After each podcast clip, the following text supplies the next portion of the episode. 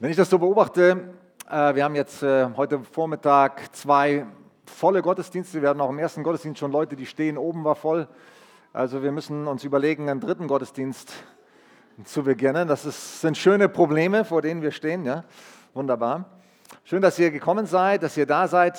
Vielen Dank für unser super Jugend-Lobpreis-Team. Dankeschön.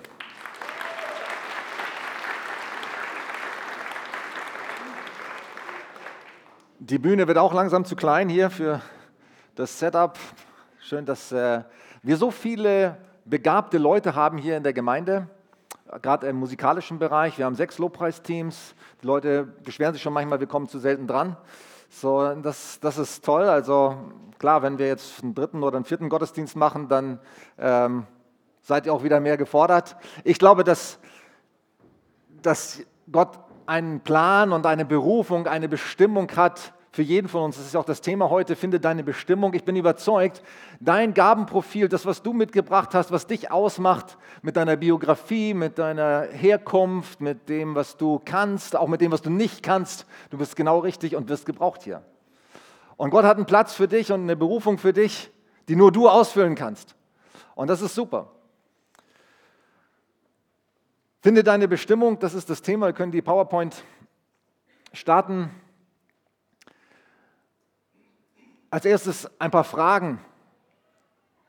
Hat Gott ein Ziel für mein Leben, einen Plan, eine Absicht, eine Bestimmung? Und wenn ja, welche? Hat Gott ein Ziel, einen Plan, eine Absicht, eine Bestimmung für mein Leben?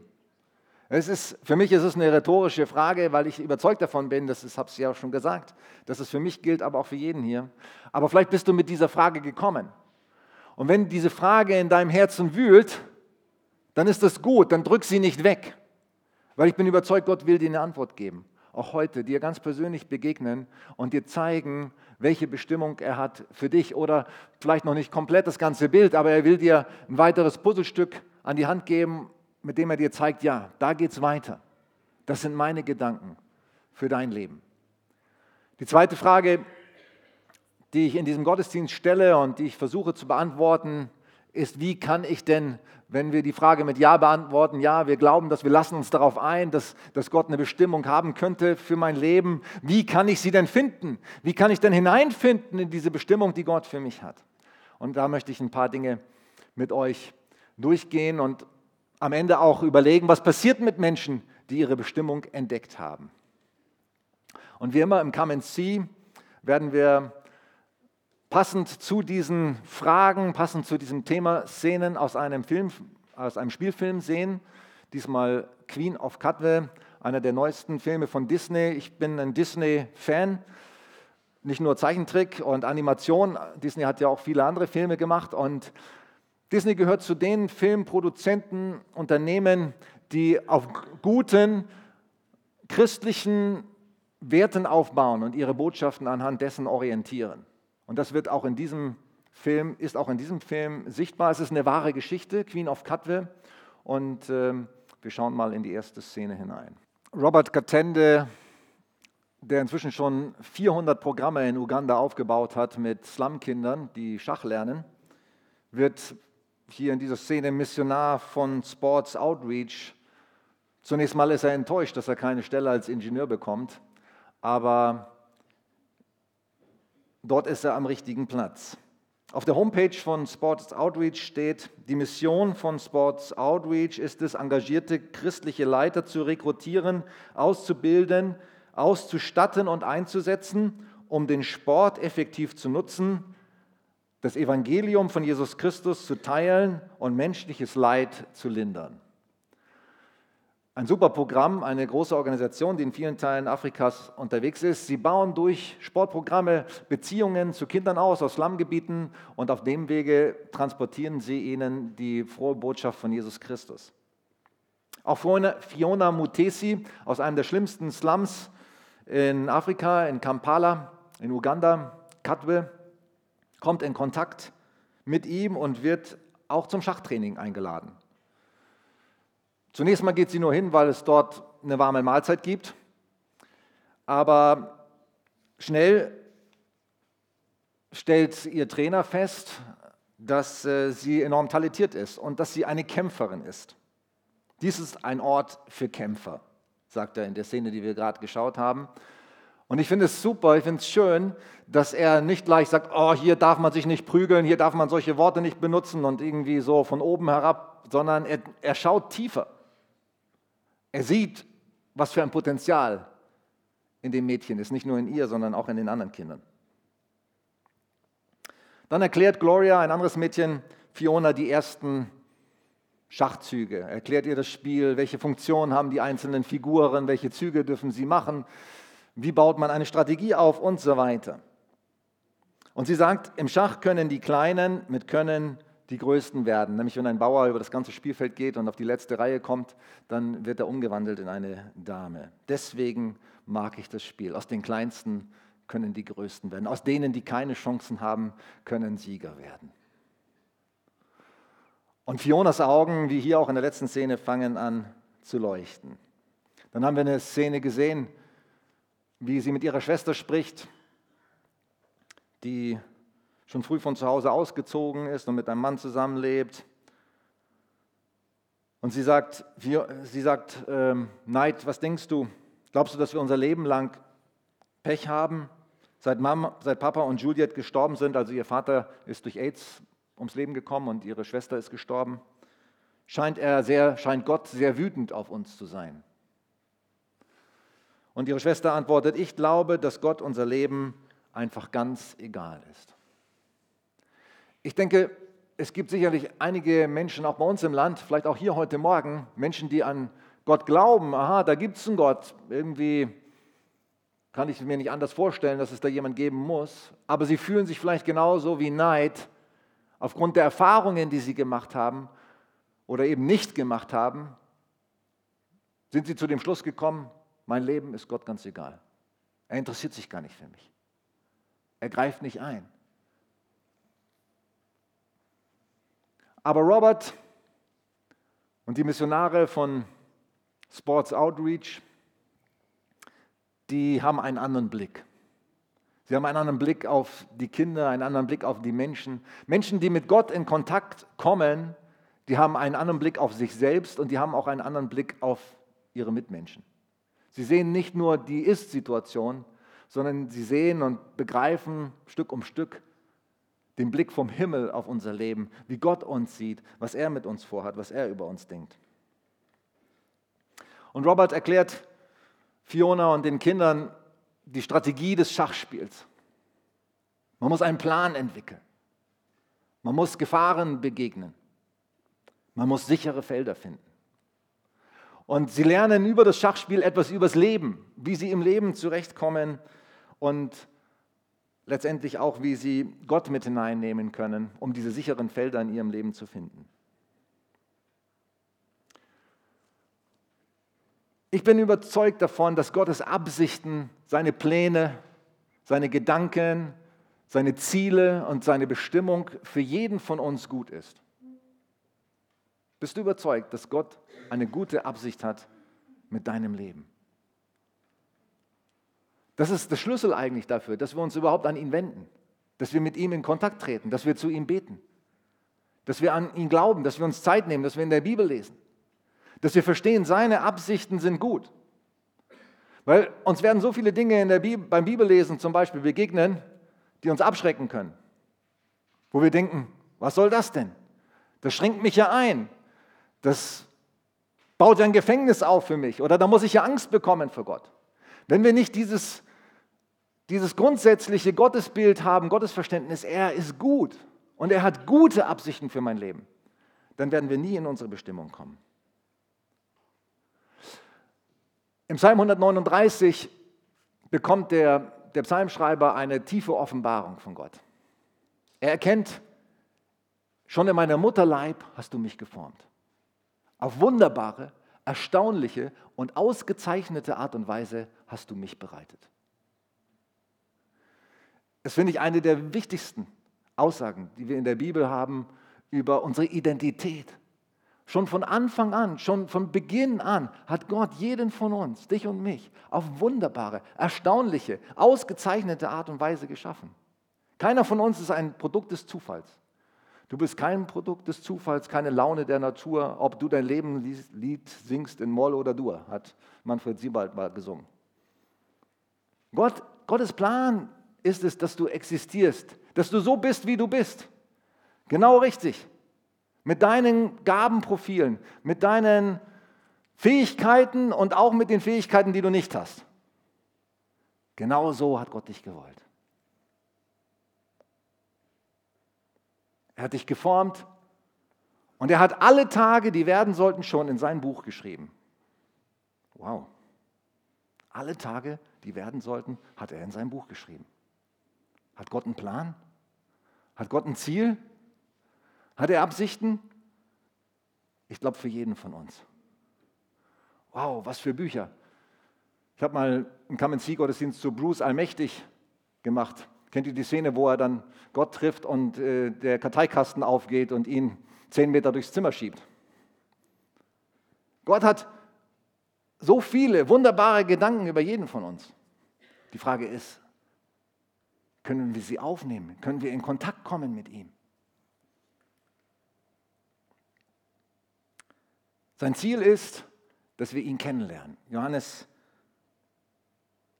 17, Vers 3 heißt, das ist das Leben, das ist das Leben, nämlich das Leben, was Gott will für uns, dass wir ihn kennenlernen und den, den er gesandt hat, Jesus Christus. Wenn wir in unsere Bestimmung kommen wollen, dann müssen wir Gott kennenlernen. Darin besteht seine ursprüngliche und seine tiefste und wichtigste Bestimmung für unser Leben. Ihn kennen. Denn das Leben besteht nicht in all den Dingen, die wir genießen können, die wir mitnehmen können hier, sondern das Leben besteht darin, Gott zu kennen und Jesus Christus, unseren Retter, zu kennen. Und seine Gedanken für jeden von uns sind gut. Jeremia 29, Vers 11 habe ich bestimmt, ist einer der Verse, die ich hier in Predigten am häufigsten schon zitiert habe und das werde ich auch nicht aufhören zu zitieren. Dort heißt es, ich kenne die Gedanken, die du über mich hast. Es sind nicht Gedanken des Leidens, sondern Gedanken des Friedens, um uns eine Zukunft und Hoffnung zu geben. Gott will jedem von uns Zukunft und Hoffnung geben. Keiner ist ausgeschlossen. Und er möchte, wie es im Psalm 1 heißt, dass jeder von uns ein Baum wird, der wie am Wasser gepflanzt aufsprießt, grüne Blätter hat zu jeder Zeit und seine Frucht bringt. Der seine Frucht bringt zu seiner Zeit und seine Blätter verwelken nicht. Und alles, was er tut, gelingt ihm. Gottes Absicht ist, dass wir so ein Baum sind, wo sein Geist, das Wasser ist ein Bild für den Geist Gottes, dein Geist soll in uns fließen, jeden Tag, durch uns strömen. Seine Gedanken sollen unsere Gedanken erfüllen. Sein Leben soll in unser Leben fließen. Und dann werden wir zu so einem Baum. Und Gott bereitet alles dafür vor, dass wir in diese Bestimmung kommen. Und ich finde es faszinierend, ich könnte euch jetzt viele Beispiele sagen aus meinem Leben, auch aus anderen Leben, wo Gott sogar die, unsere Fehlentscheidungen, unsere Sünden, unsere Abgründe mit in seine Pläne einbaut. Weil er alle Dinge schon vorher weiß. Er sagt nicht, huch, oh nein, jetzt hat der Joachim das versaut. Ich hatte so einen guten Plan für ihn, aber Mist. Er wusste das schon vorher. Und er hat schon Plan B und Plan C und er weiß, wie er mich zurückbringt auf Spur. Und auch dich. In Hiob 33, 28 heißt es, er hat meine Seele erlöst, damit sie nicht ins Verderben kommt, sondern mein Leben das Licht sehe. Gott will, dass unser Leben nicht ins Verderben kommt, sondern dass wir sein Licht sehen. Siehe, das alles tut Gott zwei oder dreimal mit jedem, damit er seine Seele zurückhole aus dem Verderben. Gott ist gerecht. Er gibt jedem Menschen die Chance, ihn zu erkennen. Mindestens zwei oder dreimal. Und ich glaube bei vielen noch viel öfter.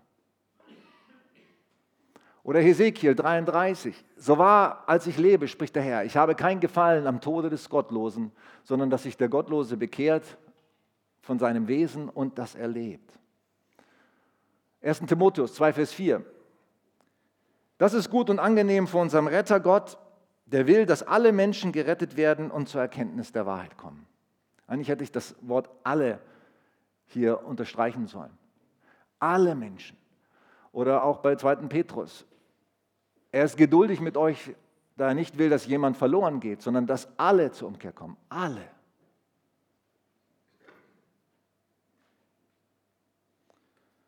So, Gott hat einen Plan der Rettung, einen Heilsplan für die ganze Welt und für jeden persönlich. Er hat für dich einen persönlichen, guten Plan für deine Bestimmung. Er bereitet den Weg vor.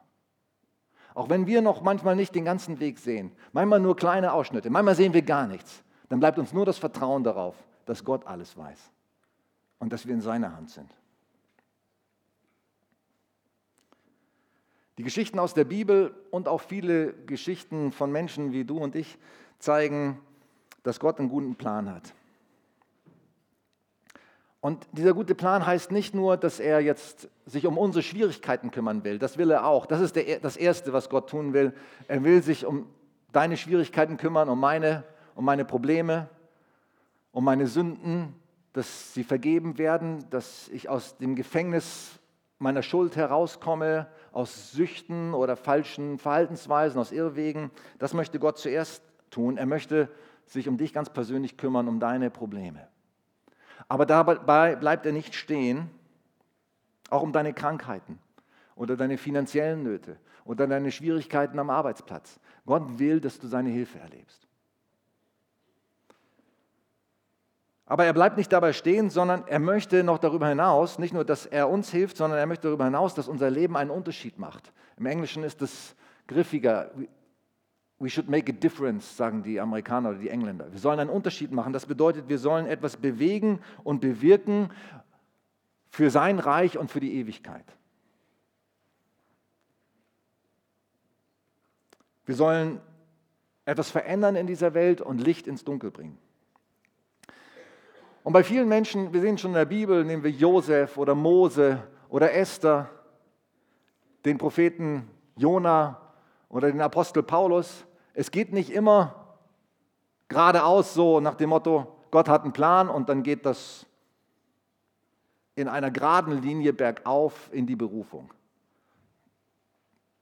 Es geht auf, bei vielen Menschen, auch in der Bibel, durch Umwege, durch sehr tiefe Täler hindurch durch verzweifelte Situationen, durch tiefe Enttäuschungen. Aber Gott hat sein Ziel. Gerade bei Josef, wenn man überlegt, er hat aus jeder Situation, hat er noch versucht, das Beste zu machen. Er hat an Gott festgehalten. Und Gott hat den Plan, seinen Traum aus, aus seiner Jugend in Erfüllung gebracht. Viele, viele Jahre später.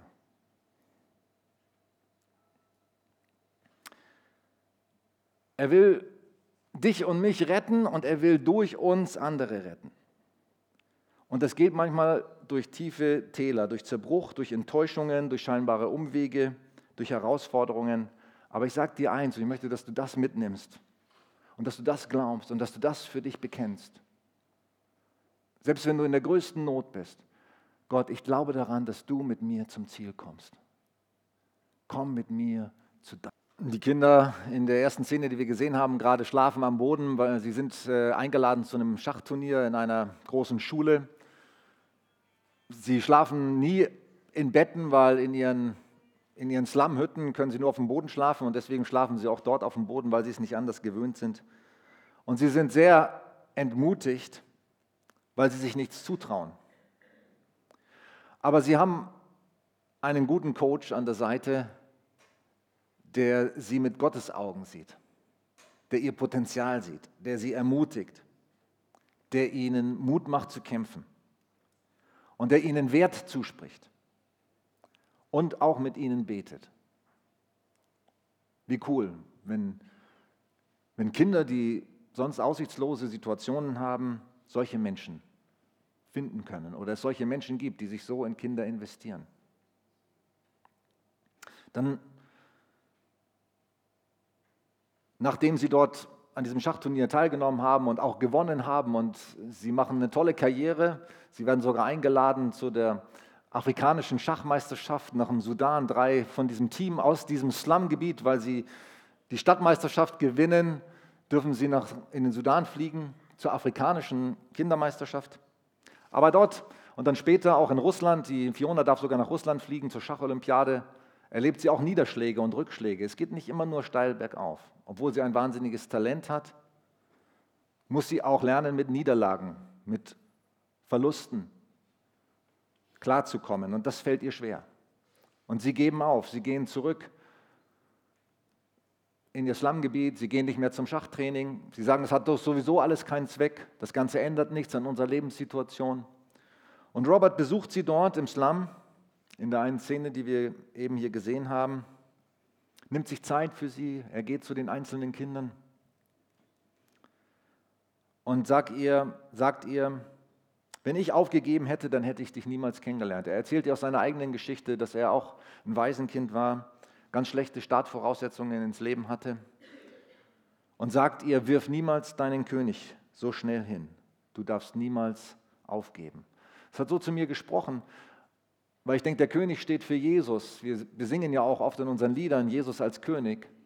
Wir dürfen unseren König, unseren König Jesus niemals aufgeben, egal in welcher Situation wir stehen. Und in der letzten Szene haben wir gesehen, dass Robert wirklich seine Berufung, seine Bestimmung gefunden hat.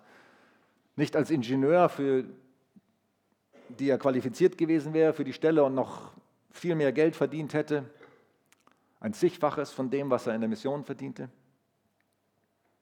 Aber er lehnt, sich, er lehnt diese Stelle ab, die er bekommen, hätte bekommen können und bleibt bei seiner Berufung als Missionar unter den Ärmsten der Armen, unter den Slumkindern.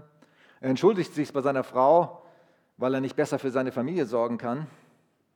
Aber sie fragt ihn, warum er sich entschuldigt für etwas, was das Richtige ist. Warum entschuldigst du dich, wenn du das Richtige tust? Das ist super, wenn man so eine Frau hat oder so einen Partner. Es ist deine Bestimmung und die Bestimmung unserer Familie, in diesem Dienst zu stehen. Wie finden wir denn unsere Bestimmung? Wir haben ja das Bild gesehen von Klaus am Anfang mit dem Boot. Wenn du am, am Ufer stehst, dein Boot schön aufbahrst und dir Gedanken darüber machst am Sonntag, was könnte meine Bestimmung sein, wie könnte es weitergehen, oh, das wäre schon toll, wenn Gott was Großes mit mir machen würde.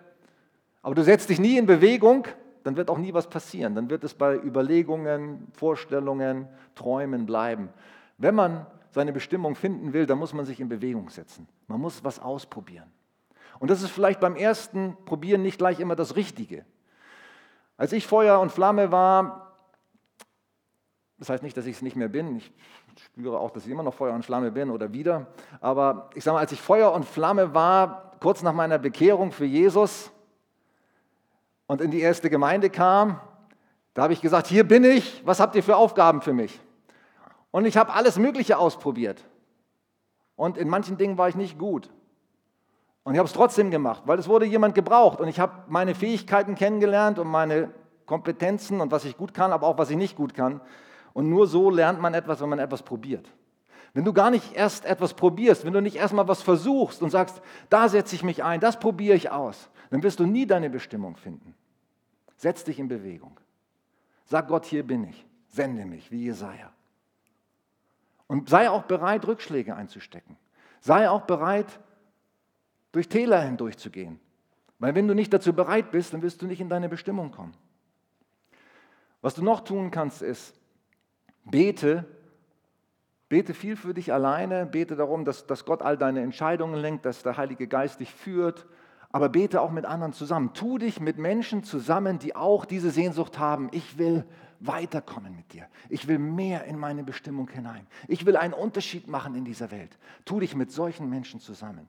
Und halte dich fern von Menschen, die immer nur das Negative sehen, die immer nur nach hinten wollen, die immer nur den Status quo halten wollen. Solche Menschen schaden dir. Geh mit Menschen zusammen, die weiter wollen, die dich entzünden, die du entzünden kannst mit deiner Sehnsucht und die dich auch entzünden. Tausch mit ihnen aus, bete mit ihnen. Und wirf niemals deinen König um. Gib Jesus niemals auf, egal wie deine Situation ist, wie aussichtslos sie erscheint. Wirf dein Vertrauen nicht weg, Hebräer 10, Vers 35, das eine große Belohnung hat.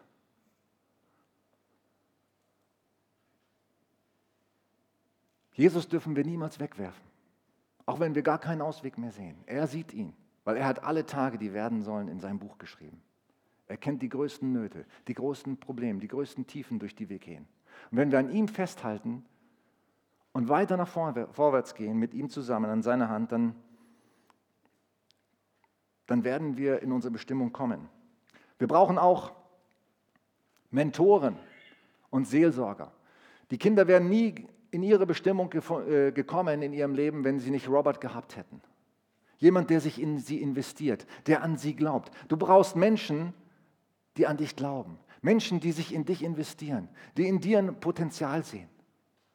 Such dir so jemanden. Such dir einen Seelsorger, dem du dein Herz ausschütten kannst, der von Gott her versucht, sich in dich hineinzuversetzen und mit dir zusammen eine Lösung deiner Probleme zu finden. Solche Menschen sind Gold wert. Und ohne sie werden die wenigsten in ihre Bestimmung finden. Und das Wichtigste ist, wenn du in deine Bestimmung kommen willst, dann folge Jesus kompromisslos nach. Sage, ich mache keine Kompromisse in der Nachfolge. Lass dich täglich mit dem Heiligen Geist erfüllen. Wenn du die Bibel liest, dann bete dabei. Herr, sprich zu mir durch dein Wort. Mach es für mich lebendig. Und sei schonungslos ehrlich vor Gott und vor dir selbst und auch vor anderen Menschen. Ich habe dieses Gebet in der Vorbereitung gefunden, beziehungsweise kam es mir in den Sinn von Franz von Assisi und ich habe es auch im ersten Gottesdienst schon getan, möchte es auch mit euch jetzt tun und dieses Gebet mit euch zusammen beten. Wenn das dein Wunsch ist, wenn das dein Verlangen ist, dass du wirklich dich Gott hingeben willst, wenn du sagen willst, ich möchte in meine Bestimmung finden, dann ist das ein gutes Gebet. Kann auf viele verschiedene Arten und Weisen beten, frei beten, Psalmverse beten, aber das ist auch ein sehr schönes Gebet. Lass uns das zusammen beten, wer das möchte. Herr, mach mich zu einem Werkzeug deines Friedens, dass ich liebe, wo man hasst, dass ich verzeihe, wo man beleidigt, dass ich verbinde, wo Streit ist, dass ich die Wahrheit sage, wo Irrtum ist, dass ich Glauben bringe, wo Zweifel droht, dass ich Hoffnung wecke, wo Verzweiflung quält, dass ich Licht entzünde, wo Finsternis regiert dass ich Freude bringe, wo der Kummer wohnt. Herr, lass mich trachten, nicht, dass ich getröstet werde, sondern dass ich tröste. Nicht, dass ich verstanden werde, sondern dass ich verstehe. Nicht, dass ich geliebt werde, sondern dass ich liebe. Denn wer sich hingibt, der empfängt. Wer sich selbst vergisst, der findet. Wer verzeiht, dem wird verziehen. Und wer stirbt, der erwacht zum ewigen Leben. Fiona hat enormes Potenzial, aber sie traut sich den Sieg nicht wirklich zu. Jemand wie ich, sagt sie, wird nie eine Großmeisterin. Aber Robert sagt, manchmal gehört man nicht an den Ort, wo man aufgewachsen ist, sondern dahin, wo das Herz einführt. Wo ist es für dich, Fiona? Und Fiona fragt Robert, wo ist mein sicheres Feld? Ich habe Angst, dass es Dinge gibt, die sich nie ändern. Aber Robert sagt, du musst nicht den Weg einschlagen wie deine Schwester. Du kannst einen eigenen Weg gehen. Gott hat einen Weg für dich. Auch die Mutter, haben wir gesehen, ist ein wichtiger Baustein in Fionas Bestimmung. Sie hilft ihren Kindern, nie aufzugeben, obwohl sie keine, selber keine Hilfe hatte. Sie konnte ihre Kinder nicht mal ernähren. Die hatten manchmal nicht eine warme Mahlzeit am Tag, mussten im Freien schlafen, weil sie obdachlos waren und so weiter. Aber solche Menschen wie die Mutter von Fiona sind Helden. Die haben alles gegeben für ihre Kinder. Es ist nicht nur die Helden, nicht nur Mutter Teresas und andere, die in den Medien erscheinen, die Helden sind für Gott. Auch solche Mütter sind Helden. Oder Menschen wie Robert und andere, die vielleicht äh, wenig auftauchen. Die Mädchen fragen, Fiona, bist du ein Champion? Und sie sagt, nein, noch nicht. Aber sie sagen, tu es für uns. Und sie fordern sie auf, beim Rabusheni, der nationalen Meisterschaft, Schachmeisterschaft in Uganda anzutreten. Und sie gewinnt als jüngste Teilnehmerin mit 15 Jahren die nationale Meisterschaft, wird Schachprofi und Großmeisterin im Schach. Sie kann mit dem Geld, was über sie, da wird ein Buch über sie geschrieben, kann sie ihre Familie aus den Slums herausbringen. Sie wird sozusagen vom Aschenputtel zur Königstochter. Das war das Thema von meiner Frau gestern beim Frauenfrühstück in Bad Saulgau. Solche Geschichten gibt es heute noch. Und es braucht Menschen, die ihre Bestimmung und ihre Identität in Jesus finden. Das Lobpreisteam kann schon mal vorkommen.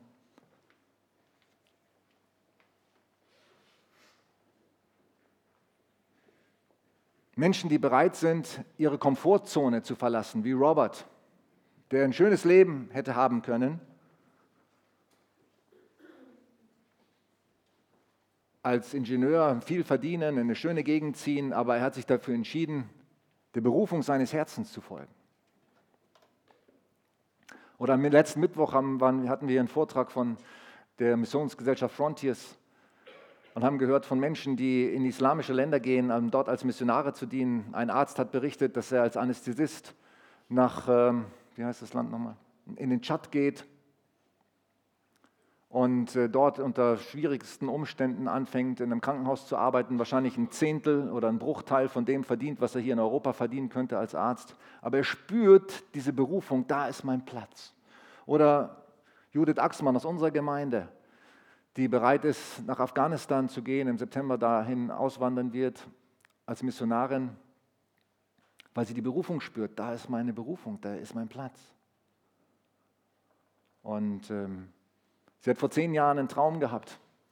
Da hat sie ein Land, eine Landschaft gesehen, rote Erde, sehr trocken und dürr und ähm, hat Menschen gesehen, die in bestimmter Art und Weise gekleidet. Sie hatte keine Ahnung, wo das sein könnte, hat dann im Internet geschaut, wo könnte das sein und hat herausgefunden, das ist Afghanistan. Und dann hat sie gesagt, da gehe ich nie hin. Aber Gott hat in ihr das angelegt und vorbereitet. Und jetzt wird sie ausreisen im September. Und ihr dürft sie gerne noch unterstützen. Sie ist eine Frau, die nie auf Leute zugehen würde und sagen würde, hey, unterstützt mich. Sie braucht andere, die für sie da eintreten. Und es waren nur wenige da am Mittwoch. Aber wenn du das auf dem Herzen hast, dann komm auf mich zu oder andere hier in der Gemeindeleitung. Das ist eine Perle. Der Leiter von Frontiers, der mit da war, hat gesagt, wisst ihr, was für eine Perle ihr hier habt in der Gemeinde? Menschen, die bereit sind, sich so einzusetzen, auf alles zu verzichten, um der Berufung und Bestimmung Gottes zu folgen. Aber du musst nicht nach Afghanistan gehen oder nach Afrika oder sonst wohin. Wichtig ist, dass du dein Herz Gott öffnest und ihm sagst, ich möchte in meine Berufung hineinkommen. Was ist deine Bestimmung für mein Leben? Wo willst du mich haben? Ich meine, bin bereit, meine Komfortzone zu verlassen. Ich will aufbrechen, ich will was probieren. Ich will in See stechen. Ich will mich gebrauchen lassen. Solche Menschen sucht Gott. Wann haben wir den Vers gehabt? War das auf der Klausur? Gott, Gottes Augen durchstreifen das ganze Land, um heraus Menschen zu finden, deren Herz ungeteilt auf ihn ausgerichtet ist. Gott sucht nach Menschen, deren Herz ungeteilt nach ihm suchen und fragen, Herr, wo ist mein Platz? Wo willst du mich haben? Wo willst du mich gebrauchen? Wo kann ich einen Unterschied machen? Wo kann ich Leben verändern? Wo kann ich mich für dich einsetzen? Vielleicht fängt das hier vor der Haustür an, am Hühnerberg. Und wer weiß, wo Gott das noch weiterhin führt. Das Wichtige ist, dass du dein Herz öffnest und ihn fragst.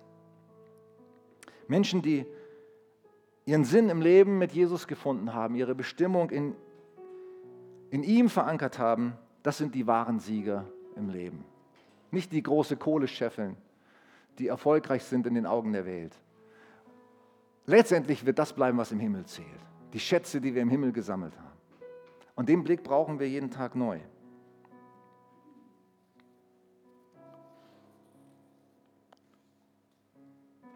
Vielleicht wirst du nie bekannt werden, aber du wirst in Ewigkeit strahlen wie die Sonne und wie die Sterne an einem klaren Himmel.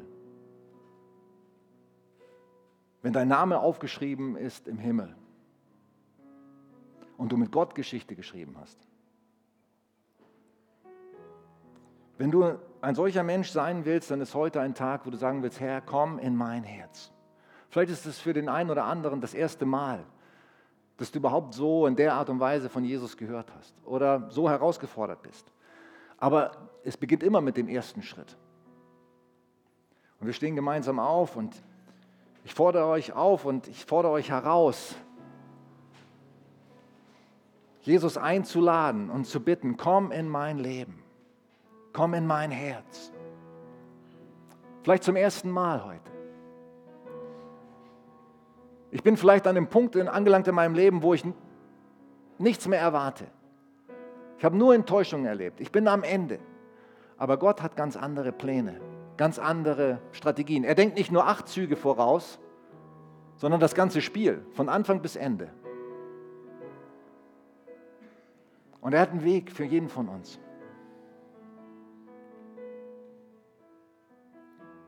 Und ich möchte mit dir beten, wenn das dein Wunsch ist. Ein Gebet der Hingabe, der Auslieferung, der Einladung, mit Jesus zusammen in deine Bestimmung zu kommen. Herr, hier bin ich. Darfst du es nachsprechen? Herr, hier bin ich. Sende mich. So wie Jesaja. Ich brauche dich. Ich brauche deine Hilfe. Ich brauche deine Gnade. Ich brauche deine Offenbarung. Hier hast du mein Herz. Komm in mein Leben. Nimm mich an deine Hand. Ich weiß, du meinst es gut mit mir. Du hast die besten Gedanken. Nicht Gedanken des Leidens, sondern Gedanken des Friedens, um mir Zukunft und Hoffnung zu schenken.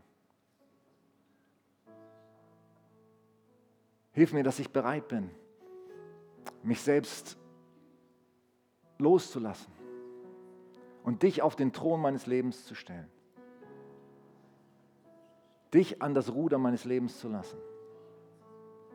Hilf mir zu erkennen, jeden Tag, wo es weitergeht. Hilf mir, Schritte zu gehen. Gib mir Weisheit. Gib mir Erkenntnis. Schenk mir die richtigen Menschen an meine Seite die mir dabei helfen, die mich unterstützen. Lass mich jemand sein, der anderen hilft und sie unterstützt.